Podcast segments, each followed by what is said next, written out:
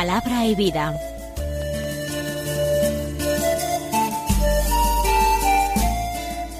Con el padre Manuel Horta, desde Sevilla.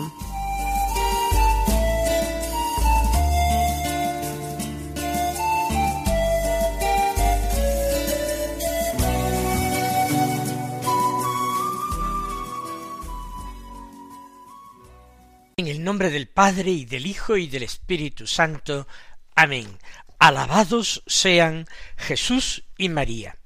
Muy buenos días, queridos amigos, oyentes de Radio María y seguidores del programa Palabra y Vida. Hoy es el lunes de la segunda semana del Adviento. Un lunes que es 5 de diciembre. La Iglesia no celebra en su calendario litúrgico la memoria ni fiesta de ningún santo.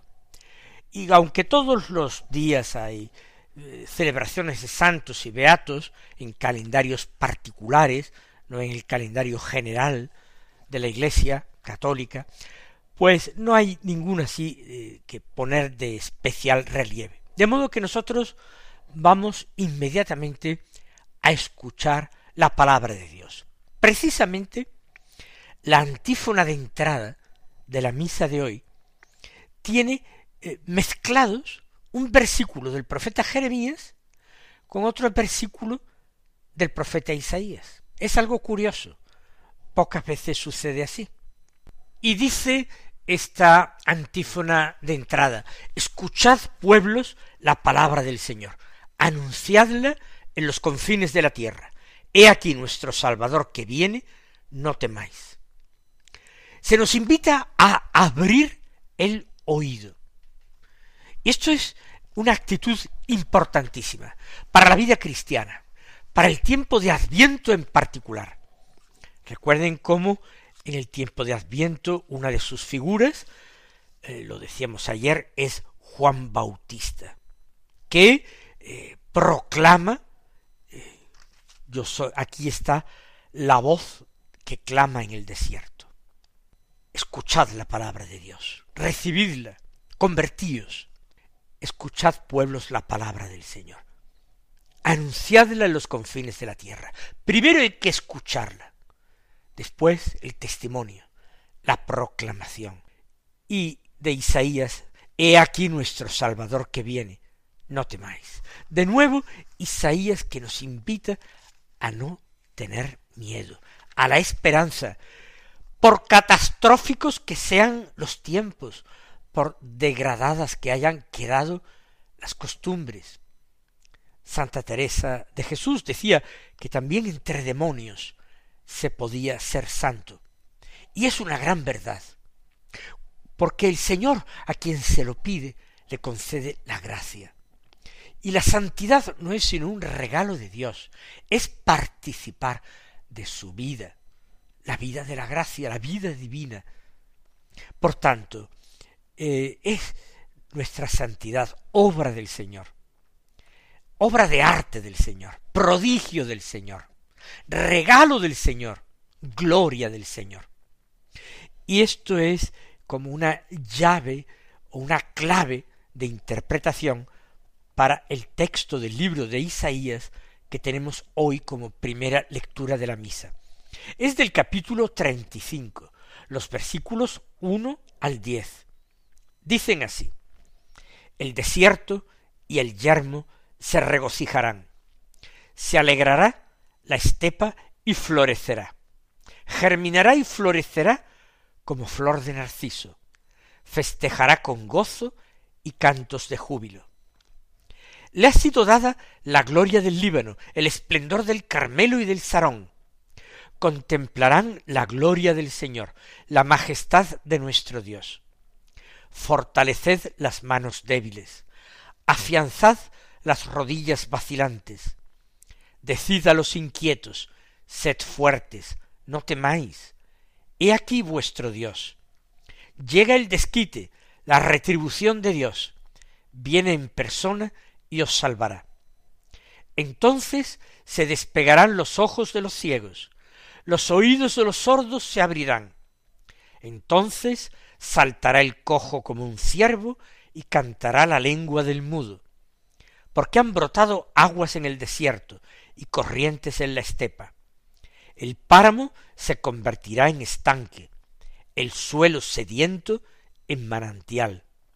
En el lugar donde se echan los chacales habrá hierbas, cañas y juncos. Habrá un camino recto, los llamarán vía sacra. Los impuros no pasarán por él.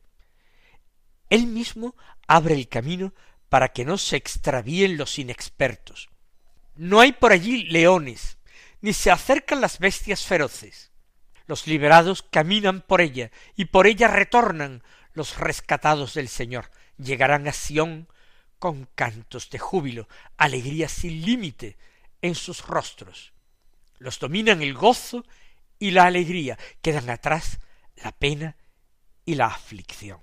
Como ven, el tono optimista, esperanzador de Isaías.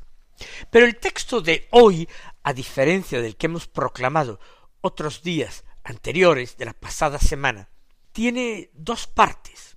En una se refiere a la esperanza para este mundo.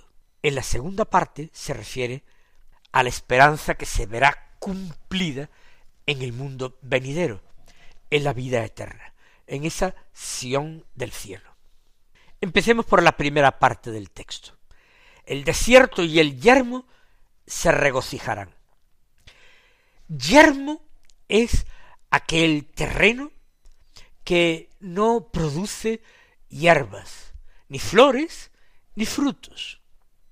Es un yermo. Eh, desierto es un lugar donde no habita nadie, pero si no habita nadie, a veces ni siquiera eh, muchos animales es porque hay poco alimento y poca agua. El desierto y el yermo son lugares desolados, lugares de muerte. Pues, afirma el profeta, se regocijarán. La estepa florecerá, se alegrará y florecerá. La estepa es también un lugar extenso, de poca vegetación, un lugar no muy fértil, se alegrará y florecerá, una estepa florecida, germinará y florecerá como flor de narciso. No de cualquier forma, no serán pequeñas florecillas silvestres, sino bellísimos narcisos germinarán y florecerán en la estepa. Es un mundo que estaba muerto, seco, árido, estéril, y que de repente se alegra se regocija, florece, germina, festejará con gozo y cantos de júbilo. Nadie pensará que haber vivido en esa estepa, en ese yermo, en ese desierto, haya sido tiempo perdido, haya sido una desgracia. No. Festejará con gozo y cantos de júbilo. ¿Dónde está el yermo, el desierto, la estepa? Pues con frecuencia, ya lo hemos dicho, en nuestra propia vida. Por eso digo que esta primera parte del texto se refiere a la esperanza que podemos tener ahora, en nuestra vida cotidiana, incluso aunque nuestra vida cotidiana parezca desierto de soledad o parezca un yermo de esterilidad, de inutilidad o una estepa de monotonía festejará con gozo y con cantos de júbilo. Ese día a día nuestro, esa rutina a veces mortificante o crucificante, tiene un valor inmenso a los ojos de Dios. Porque allí, en el desierto, en el yermo, es donde se comprueba el valor de la fe, de la esperanza y de la caridad cómo el oro, dice la escritura, se refina en el crisol. Hace falta que pase por un fuego, por un calor intensísimo, que se derrita, para que si tiene alguna escoria mezclada, se separe del oro y quede el oro purísimo. La estepa, el yermo, el desierto, son el crisol de la vida cristiana, el lugar donde cada día somos invitados a ayudar a nuestro Señor Jesucristo a llevar su cruz, a seguir detrás de Él, sabiendo que la salvación nos viene de su sacrificio generoso y redentor, de su obediencia al Padre y de su amor inmenso a los hombres. Sigue diciendo el texto, le ha sido dada, se refiere de nuevo al desierto, al yermo, al páramo, le ha sido dada la gloria del Líbano, el esplendor del Carmelo y del Sarón. El Líbano, eh, su gloria eran los altísimos cedros, una madera extraordinaria, una manera, una madera eh, fina, preciosa, y además árboles gigantescos, bellísimos de ver. Están, por ejemplo, su silueta dibujada, reflejada en la bandera del actual país que se llama el Líbano y que ocupa pues la superficie más o menos del antiguo Líbano. La gloria del Líbano, que es la grandeza, la nobleza, la riqueza. El esplendor del Carmelo, un monte cercano al mar, famoso por su belleza, vistas espléndidas al Mediterráneo y al mismo tiempo una tierra fértil, agua. Y del Sarón. El Sarón, otra región que era famosísima en Israel por sus rosas. Son ponderadas en la, Biblia las rosas de Sarón y todavía se hacen hoy eh, esencias y perfumes con el olor de las rosas de Sarón. Todo eso va a recibir la fidelidad en la aparente esterilidad, pobreza y sequía de nuestras pobres vidas. Pero para perseverar allí, para recibir la gran esperanza, que es la que se lee a continuación, contemplarán la gloria del Señor, la majestad de nuestro Dios. Esos, los justos, los que hayan probado su virtud en el crisol de la tribulación y en el crisol de la vida ordinaria, que es a veces tan difícil de soportar, esos contemplarán un día la gloria del Señor en su venida sobre las nubes del cielo, contemplarán la majestad de nuestro Dios. Porque Dios es Rey, porque Cristo es Rey, el Padre le ha entregado el poder, el honor y la gloria. Y Él lo afirma y lo reivindica en el mismo Evangelio y en los momentos supremos de su pasión y de su muerte. Tú lo dices, yo soy rey. Esos que hayan vivido así, esos que han considerado, el mundo los ha considerado pobres desgraciados, esos van a contemplar la gloria, van a contemplar la majestad única de Dios. Pero para ello, sigue diciendo el texto, fortaleced las manos débiles, afianzad las rodillas vacilantes, decid a los inquietos, sed fuertes, no temáis he aquí vuestro Dios. Estas palabras se dirigían como arenga a veces por los capitanes a sus soldados en la batalla, en los tiempos antiguos. Hay que fortalecer las manos débiles. Hay que saber empuñar la espada, la lanza, el escudo, aunque sean pesados. De eso depende la victoria. De eso depende la propia vida, que si no se puede perder a manos del enemigo que nos ataca. Fortaleced las manos débiles.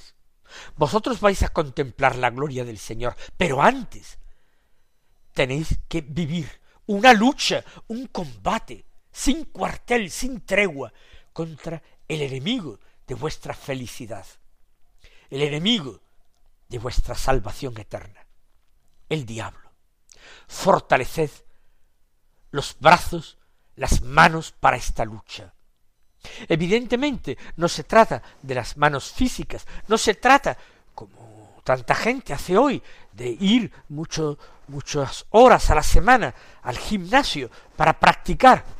Es otras manos, las manos de nuestra actuación, las manos de nuestra acción, pero también las manos de nuestra pasión. Y continuamente deberemos preguntarnos con palabras de San Ignacio de Loyola en los ejercicios espirituales, ¿y yo qué debo hacer y padecer por Cristo? Y afianzar las rodillas vacilantes para no retroceder en el combate ante el empuje de los enemigos, para no terminar doblando las rodillas ante los golpes que se reciben y se paran con el escudo.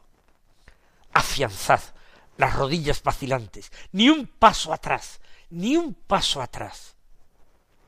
Decid a los inquietos, o lo que es lo mismo, a los que se ponen muy nerviosos ante el peligro, ante la cercanía o, de la lucha o estar inmersos en ella, o simplemente a los que son muy cobardes, cuyo corazón tiembla. A esos decidles, sed fuertes, no temáis, he aquí a vuestro Dios. Si no podéis perder esta lucha, por mucho que se acobarde vuestro corazón, manteneos firmes, ni un paso atrás, fortaleced vuestras rodillas. Pero he aquí vuestro Dios, vuestro Dios lucha a vuestro lado, no estáis solos, disponéis de la mejor arma, del mejor refuerzo, un refuerzo que es invencible, un refuerzo que ha recibido ya la corona de la victoria. He aquí a vuestro Dios. No estáis solos. Y en nuestra vida cotidiana y a veces vulgar y rutinaria, repitamos una y otra vez, no estamos solos. Lo mismo que podemos repetir, no estamos vacíos. Dios viene a habitar en nosotros. Somos una casita de Dios. Eso le dijo una vez una monja a Santa Isabel de la Trinidad cuando todavía era niña, el mismo día que hizo su primera comunión por la tarde. Y le dijo, mira, tu nombre, Isabel, significa casita de Dios. Y ella se puso tan contenta que luego eh, su vida eh, ya eh, de joven, murió con veintiséis años, vivía fuertemente esa espiritualidad de la inhabitación de Dios. Dios, la Trinidad Santísima, vive en mí. Soy casa de Dios, soy casita de Dios. Pues he ahí a vuestro Dios, que está delante y detrás de vosotros, a vuestra izquierda y a vuestra derecha, encima y debajo, y lo más importante, está dentro de vosotros. Y ahora sí empieza a llegar el último día, el momento de la escatología, del juicio, dice, llega el desquite, la retribución de Dios. Dios viene a premiar a los buenos y a castigar a los malos. Esto viene. Será el momento del juicio. Es el desquite o la revancha. Ahora a los malvados les toca llenarse de temor, porque están descubriendo lo que se les viene encima, cuando ya es demasiado tarde. Pero para los justos, ni siquiera ese momento, es momento de temor, viene en persona. Es la venida del Señor, repito, en la gloria, viene en persona ahora y os salvará. Entonces, y se anuncian esas maravillas de los tiempos mesiánicos. Los ojos de los ciegos se despegarán, los oídos de los sordos se abrirán. Nosotros que no veíamos a Dios, lo veremos cara a cara. Nosotros que no oíamos a Dios o nos parecía soñar cuando escuchábamos su voz y dudábamos de ella, lo escucharemos con toda claridad. Se abrirán los oídos de los sordos. Entonces el cojo, el que creía que no podía caminar, avanzar por ese camino cristiano de la santidad, de la perfección, ese que parecía que avanzaba a trancas y barrancas, ese saltará como un ciervo. El mudo cantará, el que creía que no sabía rezar, que no sabía ni podía decir palabras, o tener pensamientos agradables a Dios, es que no sé rezar. A ese, a ese eh, que es mudo, su lengua cantará y cantará el himno de los redimidos que dice el libro del Apocalipsis que cantarán los santos. ¿Por qué? Porque han brotado aguas en el desierto y corrientes en la estepa, porque ya no existe más esa vida sufriente y anodina. Ahora todo es vida con mayúsculas, todo es agua sin límites, corrientes por la estepa, pero corrientes de espíritu han brotado aguas, aguas que brotarán directamente del corazón abierto de Cristo, para que bebamos, para que nos saciemos de este agua, sin fin, sin miedo, sin temor a que se agote. El páramo se convertirá en estanque, el suelo sediento en manantial. Todo lo que antes era sequía y esterilidad, ahora es agua en abundancia sin límites. Hasta un estanque se convertirá el páramo. Manantiales en el suelo reseco y sediento. En el lugar donde se echaban los chacales habrá hierbas, cañas y juncos. Los chacales son animales que habitualmente viven en el desierto, pero dice que se echarán en lugares donde hay hierbas, cañas y juncos. Y si hay toda esta vegetación es porque hay agua, agua de vida. Y habrá un camino recto, el camino que nos conducirá hacia Dios. Lo llamarán vía sacra, camino sagrado. Los impuros no pasarán por él, porque primero tienen que someterse a un juicio a una criba. Él mismo abre el camino para que no se extravíen los inexpertos, los buenos, los justos, los que hayan tenido sus faltas, sus defectos, pero se hayan hecho acreedores de cantar por siempre, por la eternidad, las alabanzas de Dios, recibirán su apoyo, su purificación en el último día para salvarse. El mismo Dios abre un camino para que los inexpertos, los que no son perfectos, no se extravíen. No hay por allí leones ni se acercan bestias feroces. El demonio ya no tendrá ningún poder. Los liberados caminarán por ella, por esa vía sacra. Por ella retornan los rescatados del Señor. Es una vuelta el Dios que nos creó. Por eso es un camino de regreso. Llegarán a Sión, la Jerusalén del cielo les digo, con cantos de júbilo, alegría sin límites en los rostros. Los dominan el gozo y la alegría, quedan atrás la pena y la aflicción. El mundo, y estas son ya mis palabras, no las de Isaías, el mundo pasado pasó, no es. Por eso queda atrás la pena y la aflicción, y ahora el gozo y la alegría son el estado definitivo. Aspiremos con todo el deseo de nuestro corazón a ellos. Mis queridos hermanos, el Señor os bendiga y hasta mañana si Dios quiere.